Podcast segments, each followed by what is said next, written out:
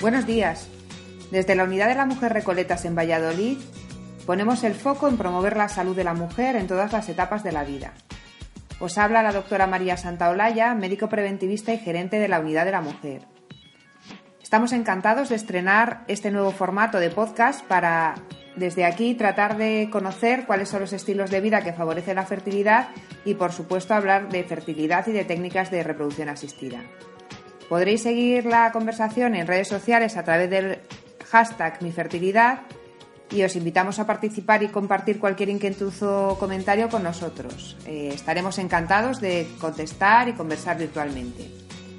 En el podcast de hoy hablaremos de cómo prepararse para la maternidad, cómo podemos conocer cuál es nuestro nivel de fertilidad y también desmontaremos algunos mitos que existen en torno a este tema. Empezamos. Bueno, ¿cómo afecta el estilo de vida a la fertilidad? La respuesta breve es en gran medida tanto para la salud en general como para facilitar el embarazo.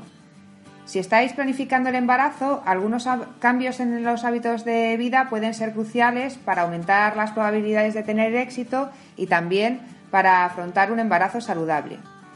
Muchas veces no prestamos la debida atención a los estilos de vida y comemos un poco regular y llevamos una vida sedentaria por rutina, por el poco tiempo disponible y no nos damos cuenta de que esto afecta a la propia fertilidad y también, por supuesto, a nuestra salud general. La dieta tiene un impacto directo en cuestiones de fertilidad y mantener una dieta variada y equilibrada es esencial tanto para el hombre como para la mujer. También es importante eh, reducir eh, los tóxicos, el alcohol, evitar el tabaco y otras sustancias. Además de, todo esto, es esencial la actividad física y hay muchos estudios que demuestran que impacta directamente en mejorar la fertilidad y, por supuesto, en el desarrollo de un embarazo, un parto y un posparto eh, mejor. Por tanto, debemos mantener una rutina activa, prestar atención a nuestra forma física y con ello mejorar el tono muscular, reducir el estrés y dormir mejor, que es otra de las razones importantes por las que la actividad física genera mejoras en la salud general y particularmente en la fertilidad. Y esto es bueno, como decía antes, tanto para, para, quedarse embarazada como para todo el desarrollo del embarazo, parto, posparto e incluso está demostrado que hacer actividad física durante el embarazo, por ejemplo, reduce la, probabilidad de tener eh, enfermedades, de que el niño luego tenga enfermedades, eh, pues diabetes, obesidad, etcétera. Con una rutina de media hora al día es suficiente para mantener la forma siempre que se acompañe de una buena alimentación. En nuestro blog tenemos una guía que está a vuestra disposición de estilos de vida saludable que incluyen un planning semanal en función de la etapa de la vida de las mujeres y con ideas y consejos prácticos. Eh, podéis descargarla en el blog.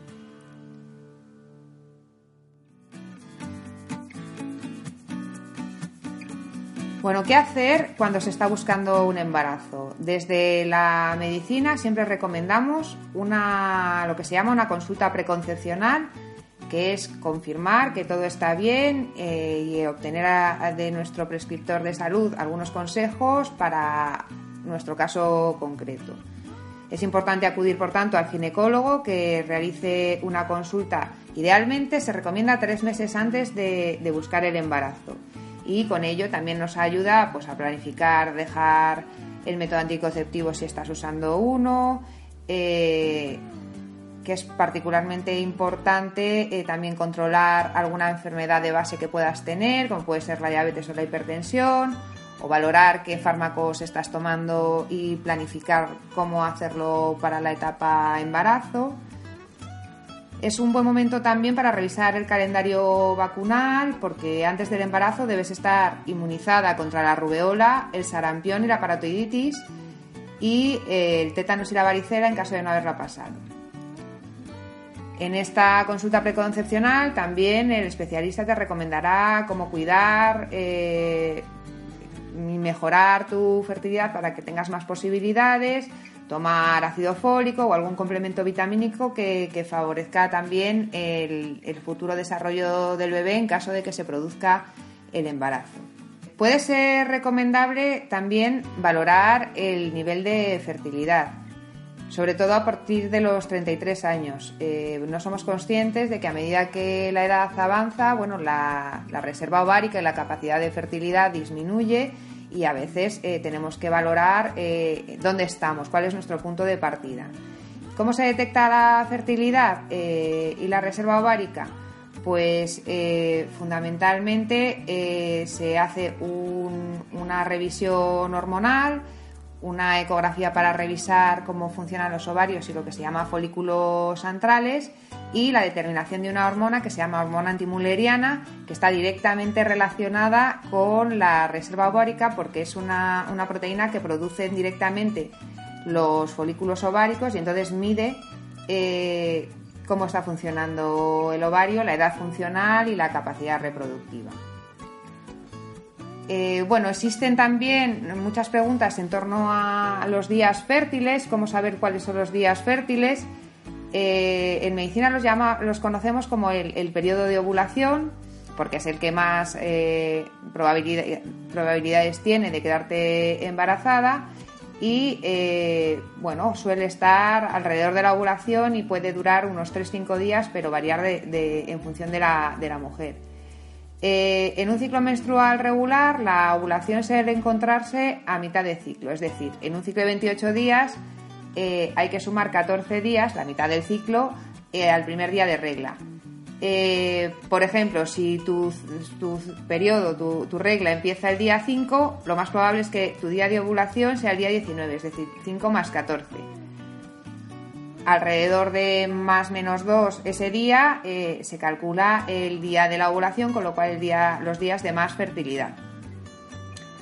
Eh, en el caso de que tenga reglas irregulares, pues es más difícil hacer el cálculo de forma precisa y habría que ir a otros métodos eh, complementarios como puede ser el control de la temperatura basal que aumenta cerca de la ovulación, vigilar el moco cervical, con la ovulación se hace más denso, eh, la sensibilidad en las mamas, el dolor periovulación y bueno, ahora sabéis que existen apps que controlan todo esto y te dicen los días más fértiles.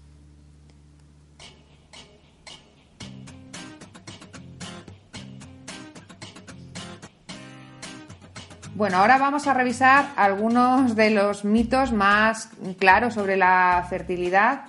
Eh, sí que me gustaría decir que, hay que contrastar con profesionales la información, porque muchas veces hay mitos y, leyendas urbanas alrededor de la fertilidad que no son verdad y que nos hacen bueno, pues, eh, actuar de una manera incluso contraria a la fertilidad por ideas preconcebidas. La primera idea, no es fácil quedarse embarazada. Mm, al contrario de lo que se piensa, en cada ciclo menstrual, una pareja sin problemas de fertilidad y con relaciones sexuales sin protección solo tienen un entre un 20 y un 30% de posibilidades de lograr el embarazo, aunque de manera acumulada, eh, gente sin problemas de fertilidad eh, se calcula que en un 85% de las parejas se consigue la gestación en el primer año. Segundo mito, la píldora no afecta la fertilidad una vez suspendido el tratamiento. Hay mucha rumorología alrededor de la píldora anticonceptiva y es totalmente falso que tras tomar la píldora eh, sea más difícil quedarse embarazada o que altere la fertilidad. Una vez se deja la píldora, la píldora pues deja de inhibirse la ovulación, los ovarios vuelven a funcionar normalmente, sí que es verdad que puede haber uno o dos meses de, adaptación a los ciclos naturales hormonales, pero no afecta a la fertilidad. No existe ninguna postura sexual que aumente las probabilidades de embarazo. Esto está en la calle, pero no hay ninguna evidencia científica de que una determinada postura sexual, como elevar los pies o la cadera después del coito, influya eh, para conseguir el embarazo. En el caso de, la cuando, buscar ayuda médica para la fertilidad, eh, bueno, la recomendación general es un año, un año de relaciones sexuales no protegidas y sin embarazo. Sin embargo, mm, esta recomendación tiene ciertas normas. Eh, si eres mayor de 35 años, el tiempo de acudir al médico se acorta a seis meses o si tienes alguna enfermedad o algún eh, factor asociado a problemas de fertilidad, como por ejemplo la endometriosis, eh, hay que ir antes al ginecólogo y ver si todo está bien para, ayudar en caso de que sea necesario y recurrir a los tratamientos de reproducción asistida. Bueno, después de los 40, ¿me puedo quedar embarazada? Esto es muy de nuestro tiempo, es una realidad que estamos viviendo, el retraso de la maternidad. Y aunque todo ha mejorado, las técnicas han mejorado, el reloj biológico eh, sigue actuando igual que hace décadas. Y eh, a partir de los 37 años, eh, el reloj biológico de la, de la, fertilidad se pone en ámbar, pasa, pasa a estar eh, regulín regulán. Claro, todo esto depende de, las mujeres. Por lo que comentábamos antes, que a partir de los 37 eh, decae el nivel de fertilidad, eh, es verdad que, los 40 eh, pues se reducen las probabilidades de embarazo, pero eh, un embarazo en mujeres mayores de 40 es perfectamente posible, si bien en algunos casos o muchos casos requieren técnicas de fecundación in vitro o incluso ovodonación porque la función ovárica no está funcionando correctamente. Respecto a cuántas veces tener relaciones sexuales y tenerlas todos los días, pues, pues eh, y tener relaciones sexuales a diario no está recomendado porque reduce la, calidad del semen al tener muchas eyaculaciones. Eh, se recomienda dos o tres veces a la, a la semana. También decir que la abstinencia no aumenta las posibilidades de conseguir el embarazo porque una abstinencia superior a 7 días reduce la movilidad de los espermatozoides y aumenta lo que se llaman radicales libres que afectan negativamente la calidad del semen. El tabaco reduce la fertilidad tanto en hombres como en mujeres. Una de las preguntas más habituales también es acerca del aborto espontáneo, que hay que decir que no es sinónimo de problemas de fertilidad la mayoría de los abortos espontáneos ocurren por, defectos cromosómicos en el feto y sí que hay que tener en cuenta que en el caso de abortos de repetición, tres o más, se recomienda estudiar las causas de infertilidad de la pareja. El sobrepeso y la obesidad, o también por el otro lado el, bajo peso, incrementan el riesgo de fertilidad y se recomienda un normopeso para quedarse embarazada. Si conoces más mitos sobre el embarazo, no dudes en compartirlos para, en el hashtag Mi Fertilidad en redes sociales y lo resolveremos en próximos programas. Llegamos ya al final del programa con un último consejo. Disfruta y relájate. Esperamos que te haya resultado interesante. Recuerda que la conversación sigue en el hashtag Mi Fertilidad en redes sociales y que además en nuestro blog encontrarás una guía completa sobre fertilidad que es gratuita y que podrás descargar cuando y consultar cuando necesites. Puedes descargar nuestros podcasts eh, desde nuestra página web y escucharlos desde cualquier dispositivo. Te esperamos en el próximo. Hasta pronto.